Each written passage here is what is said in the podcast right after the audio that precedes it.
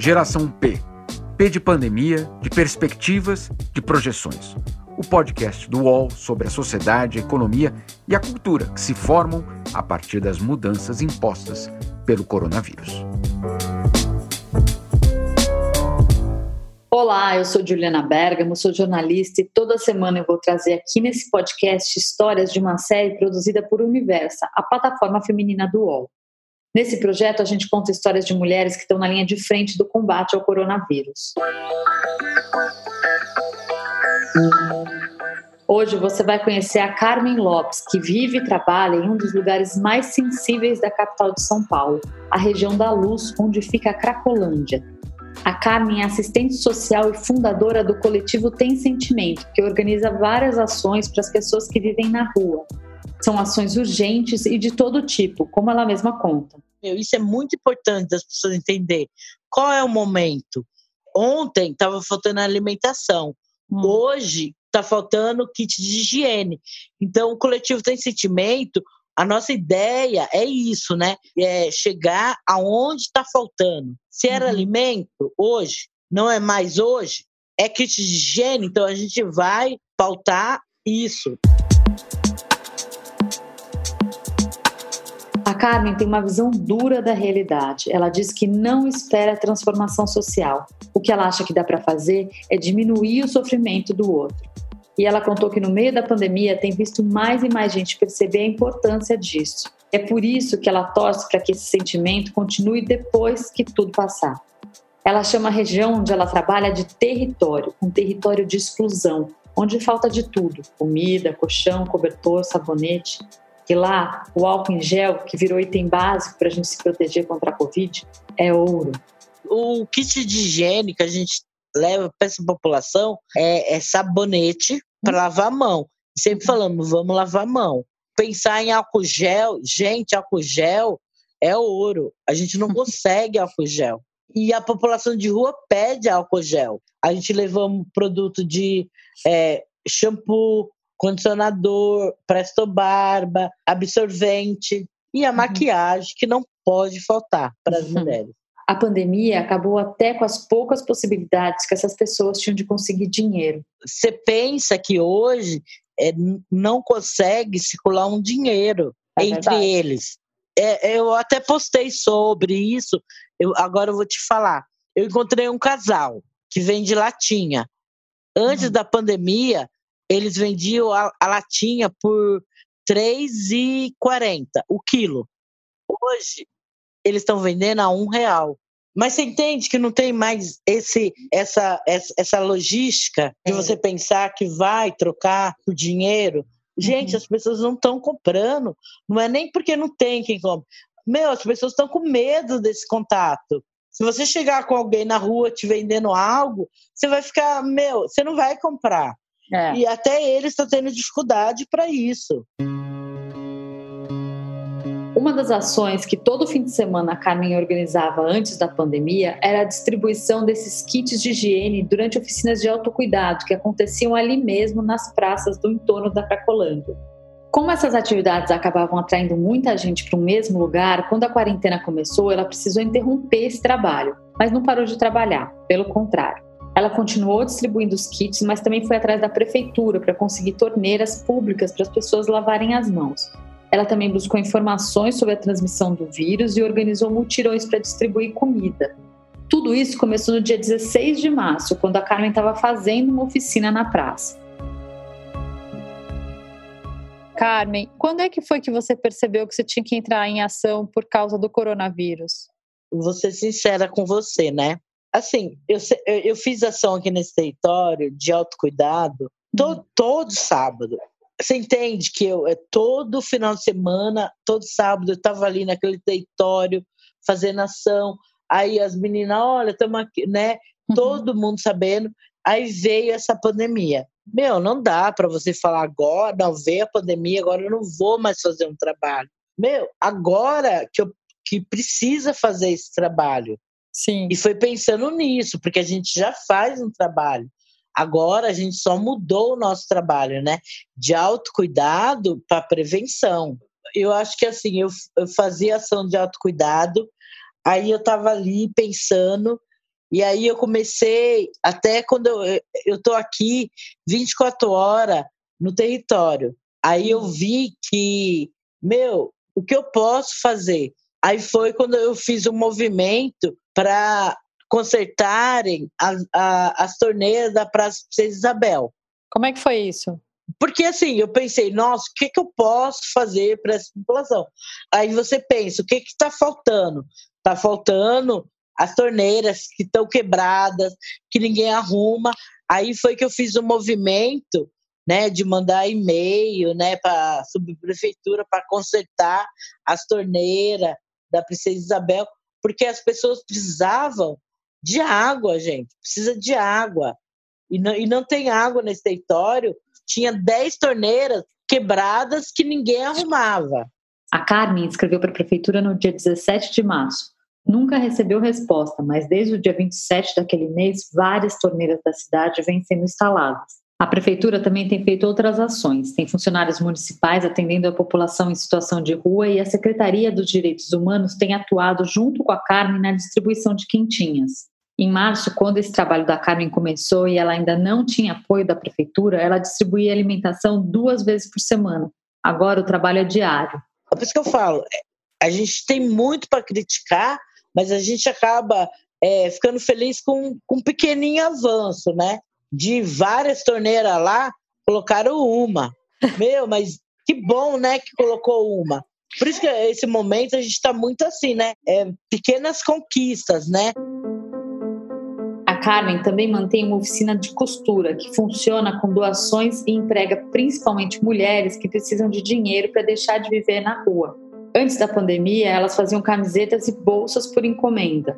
Nas primeiras semanas de quarentena, o lugar ficou fechado, mas recentemente ela recebeu uma doação e então decidiu voltar a funcionar com medidas de segurança, como o uso de máscara e distanciamento entre as pessoas. E, em vez de voltar a fazer peças por encomenda, a oficina está trabalhando para a população em situação de rua. Então, aí a gente está fazendo máscara, é, a gente está fazendo sacolas para colocar cobertores, né?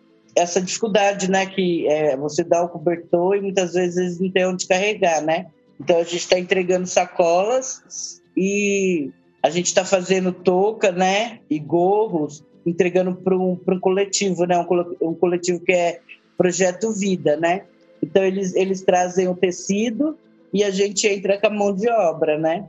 Ó, eu vou falar para eu moro aqui próximo ao centro, uhum. bem próximo do território. Hoje eu encontro mais morador de rua com máscara do hum. que os moradores que eu conheço por aqui.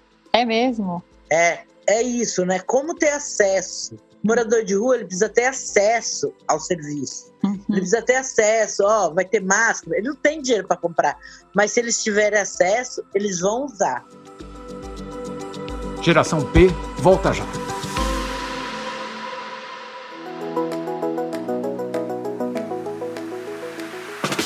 Podcast UOL Entrevista tem entrevistas exclusivas e na íntegra sobre os mais variados temas feitas por jornalistas, blogueiros e colunistas do UOL. Você pode ouvir o UOL Entrevista e outros programas do UOL em uol.com.br/podcasts no YouTube e também nas principais plataformas de distribuição de podcasts. Recebe salário, faz transferência, pagamento, recarga de celular e até empréstimo, tudo sem taxa. PagBank, a sua conta grátis do PagSeguro. Baixe já o app e abra sua conta em 3 minutos. A Carmen não é paulistana. Ela nasceu em São Miguel Paulista e veio para cá mocinha, com 19 anos. Aqui ela precisou fazer justamente o que a mãe dela tinha medo e acabou trabalhando como empregada doméstica. Nessa época, ela vivia de favor, com amigos ou na casa das famílias para quem ela trabalhava. Até que aos 40 anos ela conseguiu entrar na faculdade. Primeiro ela fez dois anos de enfermagem, mas o curso acabou ficando caro demais e então ela pediu transferência e se formou como assistente social. Ela ainda era estudante quando conseguiu emprego na prefeitura para trabalhar no programa que depois se transformou no Braços Abertos, que fazia parte da gestão do prefeito da época, o Fernando Haddad, do PT. O trabalho era justamente atender os dependentes químicos da região da Cracolândia, mas a Carmen conta que a chegada dela ali não foi fácil. E quando eu cheguei aqui nesse território, gente, as minhas pernas tremia. E tremer para mim as pernas é quando eu estou naqueles momentos, meu, que você acha não, você não não aguenta nada. né? E minhas pernas tremeram quando eu cheguei aqui. Tremeram de medo, de ansiedade, né? E esse momento foi muito marcante para mim. É, quando eu cheguei aqui, que eu vi esse território, que me assustou, que, nossa, eu trazia aquele senso comum, que, nossa, eu vou morrer aqui, alguém vai me matar, tal, porque é esse sentimento que eu tinha no começo, né? E aí depois, quando você vai se envolvendo com essa população, você vai sentindo que as dores delas é as dores que você sente. Mas não é porque você sente no mesmo grau, não é porque você está na rua, isso e aquilo. Gente, mas a gente sente uma dor que é, que é de cada um.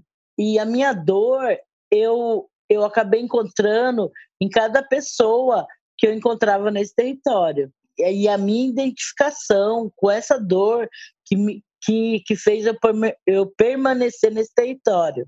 Eu identifiquei meu sofrimento em cada pessoa que eu encontrei nesse território, mesmo sem ter essa vivência. É, porque a gente fala de sofrimento e as pessoas elas, elas querem medir o sofrimento. E sofrimento não tem medição. Você sente.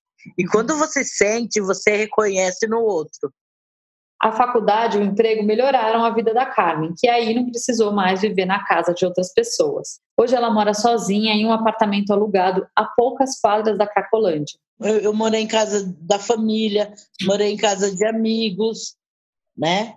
Eu, eu, nunca tive uma casa, até hoje eu não tenho, né? É tanto de saber o, o quanto é importante a gente saber de moradia, né? Nunca tive uma casa, sempre foi pautado naquela ajuda de amigos, da família. Ah, hoje é diferente, né? Eu já fui uma pessoa que eu tive que pegar o, o elevador, que era um elevador de serviço, né? E hoje eu tenho um, eu moro no apartamento, eu pago aluguel, mas gente, eu subo no, no elevador que não é de serviço. Hum. Isso é importante, viu? Ô, Carmen, todos os dias você vai para a rua. Você não tem medo? Eu tenho medo. Assim, eu tenho medo de que todo mundo tem. Quando você acorda, você tem medo. Você tem filhos, você tem medo por ele. Eu tenho medo que todo mundo tem. Eu também tenho medo.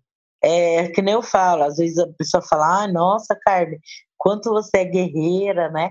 Meu, não, eu não gostaria que a pessoa tivesse essa imagem de guerreira, oh, venceu. Se tiver uma foto minha que pudesse representar o que eu sou, seria de uma guerreira ferida, dolorida, né? Não essa coisa, ai, uma guerreira, porque as pessoas pensam em guerreira, ah, venci a guerra.